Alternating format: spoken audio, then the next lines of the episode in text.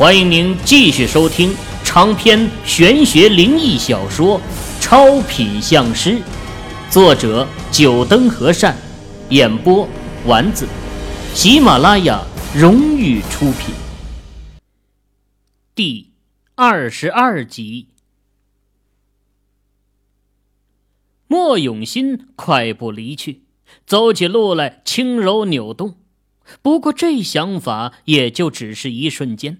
秦羽旋即就挥挥头，驱散了内心的荒唐想法。喂，你刚才和我老姐在后面磨蹭什么呢？我怎么看我姐的脸颊通红的？秦羽起身跟上大部队时，莫永兴走到他的身边，用手肘撞了撞他的左肩，问道：“没什么，就是谈论了一下龙脉的事情。”秦羽回答道：“骗鬼吧！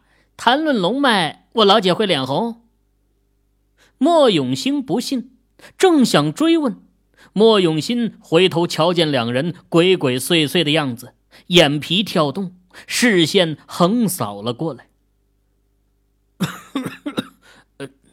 真没其他的，就是讨论龙脉的事情。秦羽被这姐弟俩双重目光的夹击弄得很无奈，只得快步离开。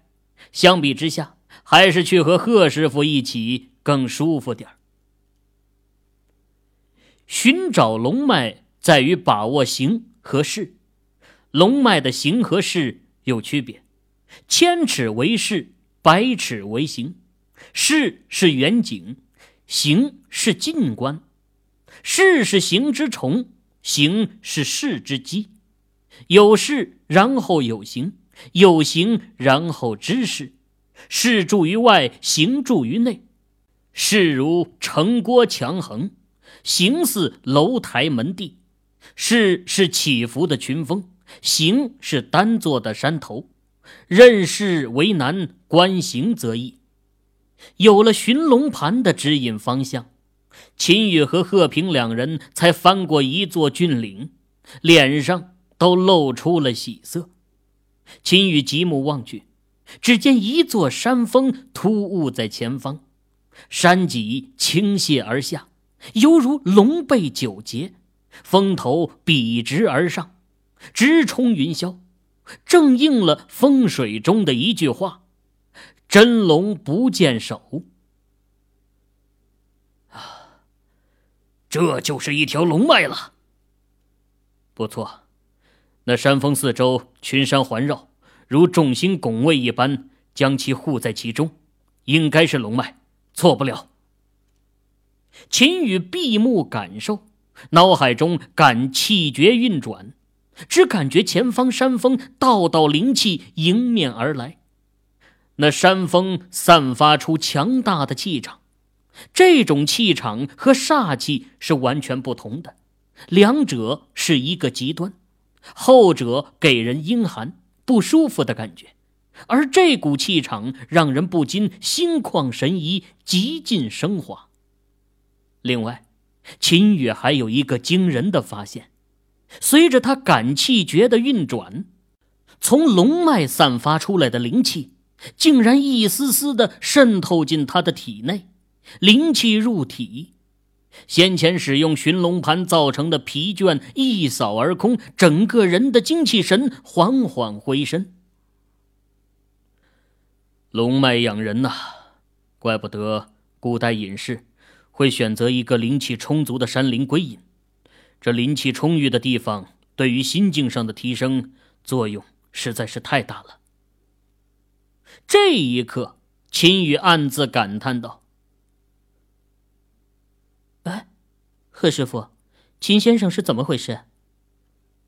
后头跟过来的莫永新瞧见秦羽闭目不动，脸色疑惑，朝贺平问道：“哈哈，这秦兄弟真是福缘深厚啊，竟然能被龙脉之气滋养己身，怪不得年纪如此轻，风水造诣上就这么高深，果然是有大机缘之人呐。”贺平盯着秦羽，神情带着浓浓的羡慕，啧啧出声。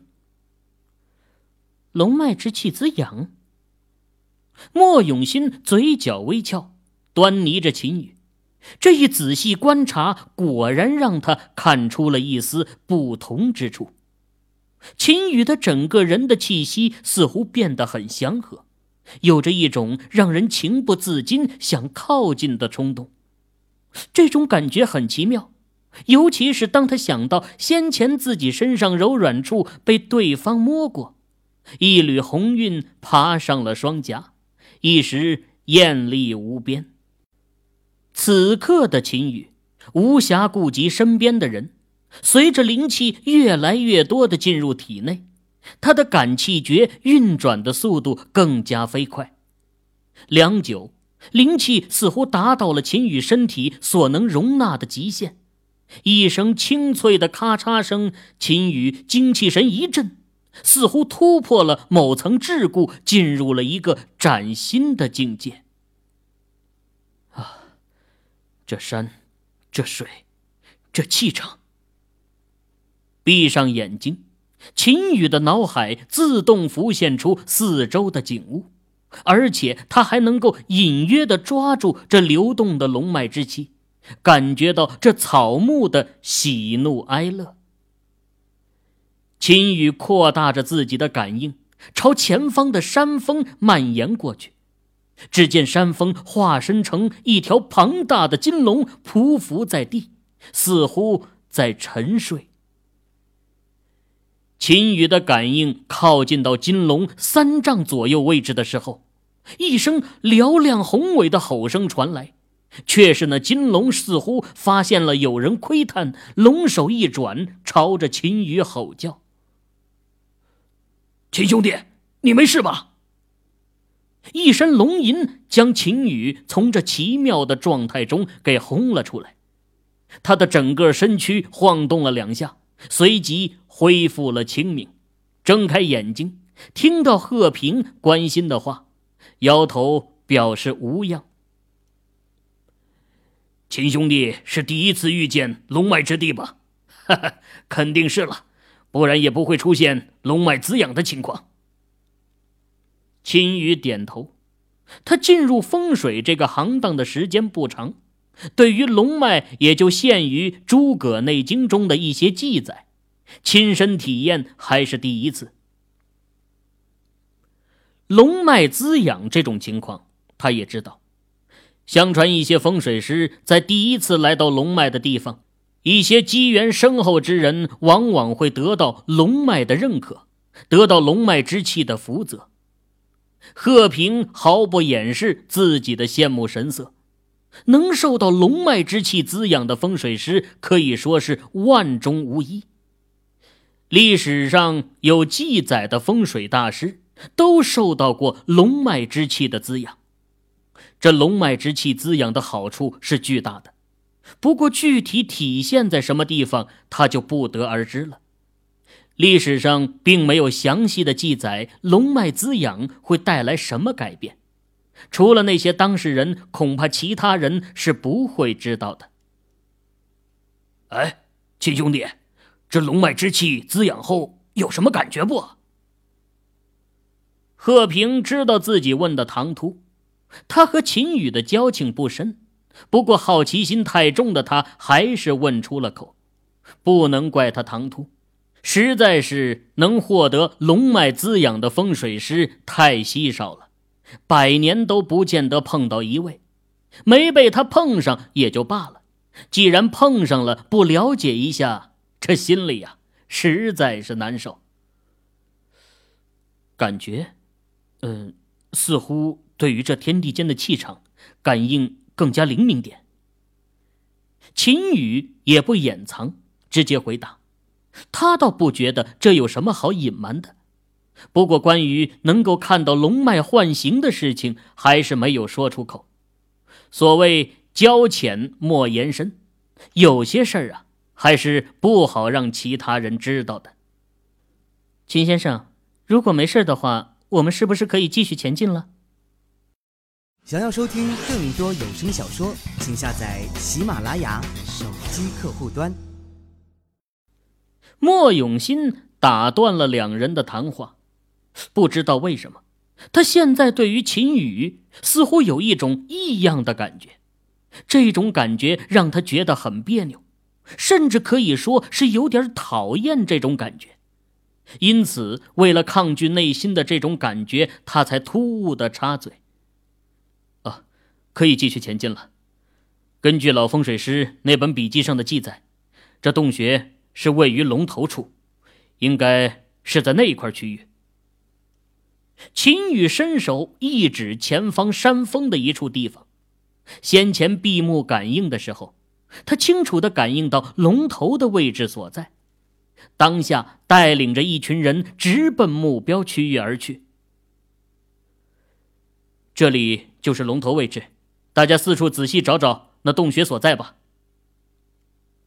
老风水师的儿子当初用石头封住洞口，到现在已经过去了六十多年了。眼下这里灌木丛生，树木参天，要找出那个洞口也是要花费一番时间。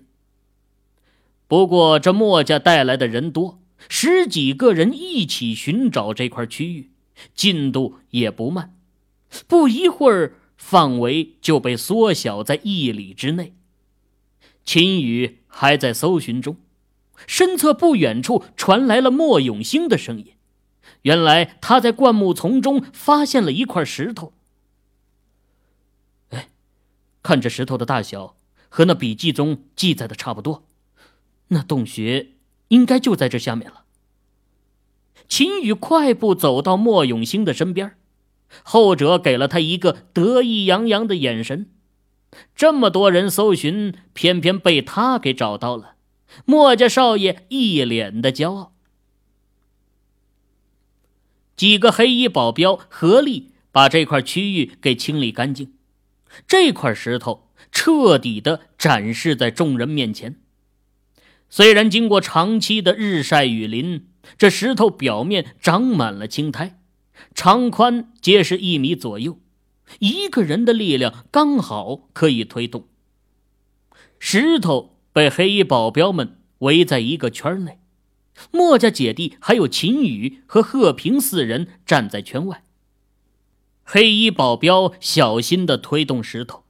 因为从老风水师大儿子的笔记中可以看出，这洞穴内似乎有什么预知的危险。这么多年过去了，不知道洞内情况如何，所以啊，谁也不敢掉以轻心。虽然速度很慢，不过石头不大，很快就被推移了一个位置，一个黝黑的洞穴出现在大家的面前。看到这洞穴，秦羽松了一口气，自己的任务算是完成了。秦先生，这是这次的酬金，你先收下。莫永新瞧见洞穴，神情也很激动，不过旋即就想起了和秦宇的约定，掏出一张已经写好数额的支票，交给了秦宇。接过莫永新递过来的支票。秦宇也没有假惺惺的客气，这是双方早就约定好的。不过秦宇没有拿到支票就立刻走人，眼下他所待的地方已经是铜拔山区的深处了。要是让他一个人回去，没准路上会碰到凶猛的野兽或者五步蛇也说不定。因此。秦羽打算在这里等待大部队一起回去，而且对于这个洞穴里的东西，要说没有好奇心那是不可能的。龙精液这种夺天地精华孕育出来的灵物，说不心动那是假的。秦先生，现在你一个人回去也不安全，不如就在这里等待一下，到时候一起回去。莫永新想的也周到，给出了建议。秦羽自然是点头接受了这个意见。而在秦羽和莫永新交谈的这一会儿的时间里，黑衣保镖们已经在洞口上架起了一个转轮，类似于古代井口处的轱辘的工具，上面绕着坚韧的钢丝，一端绑着一个铁筐子，刚好能放入洞穴中。一个黑衣保镖把一件和温度计相像的仪器投入到铁筐中，放入洞穴，摇起钢丝，铁筐缓缓下降，朝着洞底降落。啊，这是环境测量仪，它是集空气湿度测量气体成分以及气温高度于一体的一种仪器。贺平看出秦宇的疑惑，出声解释道。啊，环境测量仪，这高科技就是好啊！秦宇听到贺平的解释，感叹了一句。秦宇的这一句感叹有点无厘头。其实啊，他是想起了以前看到的一些盗墓类的书籍。要是那些盗墓贼也有这么先进的设备，哪儿还需要放一只鸡进盗洞去探明洞内的空气流动情况？通过仪器上的数据一目了然，就像那著名的小说《鬼吹灯》提及的：南墙脚下点一盏灯，灯如果灭了，人就要马上离开。其实真正的原因，也正是因为灯火因为氧气不足而灭了，警告盗墓贼们该离开了。后来经过代代传承下来，就变成了行规，还被赋予了神秘的色彩。黝黑的洞穴一眼望不见底，钢丝不断的被卷下去，仿佛洞内是个无底的深渊。光这卷下去的钢丝长度，竟然就超过了这山峰的高度。这洞穴有多深？老风水师的大儿子在笔记上没有提到过。现在突然发现，这钢丝都下去了五百多米了，竟然还没有到底。众人的心都提了起来。操！难不成是一个无底洞？莫永兴是第一个沉不住气的人，咧嘴骂道：“哎，到底了！钢丝不再动了。”就在莫永兴刚骂完，这钢丝突然停止了转动。一位黑衣保镖兴奋的大叫：“秦宇瞥了一眼。”系滑轮上的刻度，这洞穴竟然达到了七百三十米深。这个情况出乎了莫永新的预料。这么深的洞穴，洞口又窄，这底下要是真有什么危险的生物想要反抗，也没有足够的空间应对。不过，也不是没有好的方面，至少环境测量仪上面的数据就说明。这洞穴里的空气有足够的氧气，另外也没有什么对人体有害的其他存在。放摄像头下去，勘测下底洞的情况。莫永新柳眉微蹙，随即又安排了命令。秦宇现在总算知道，那些黑衣保镖身上背着的一些大包裹里面都藏着的是什么东西了。四十多寸的显示器，微型摄像头，那种摆放在迷你车上又可以自动行走的，还有一些秦宇也叫不上来名字的设备。摄像头被掉下底洞，几人凑到显示器前，观看起摄像头传来的画面。只见这洞穴前面三百米的宽度和洞口一样。仅仅可容纳一人下去，四壁都是岩石。三百米后，洞穴突然宽阔起来。等摄像头到了洞穴底部，众人终于看清了这个洞穴的内部情况。这洞穴有点像一个蒙古包的形状，上窄下宽，就好像一块碗倒扣起来。载着摄像头的迷你车。在一位专业人士的操纵下，从铁框中开出来，朝着内里深处缓缓驶去。同时，莫永新半蹲着身子，两腿膝盖上铺着一张白纸，拿着一支笔在上面画着什么。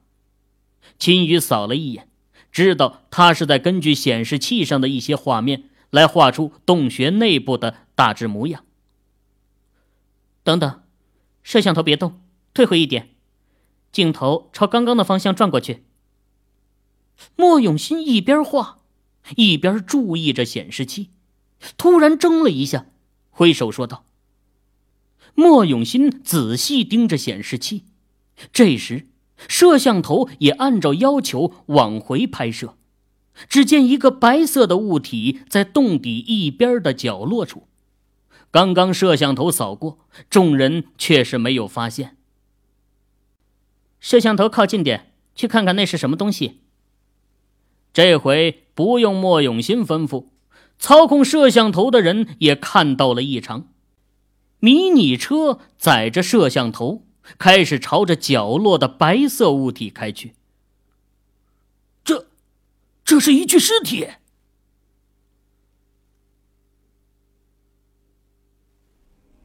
各位听友，您刚才收听到的是喜马拉雅荣誉出品的长篇玄学灵异小说。超品相师，作者九灯和善，演播丸子。更多精彩有声书尽在喜马拉雅。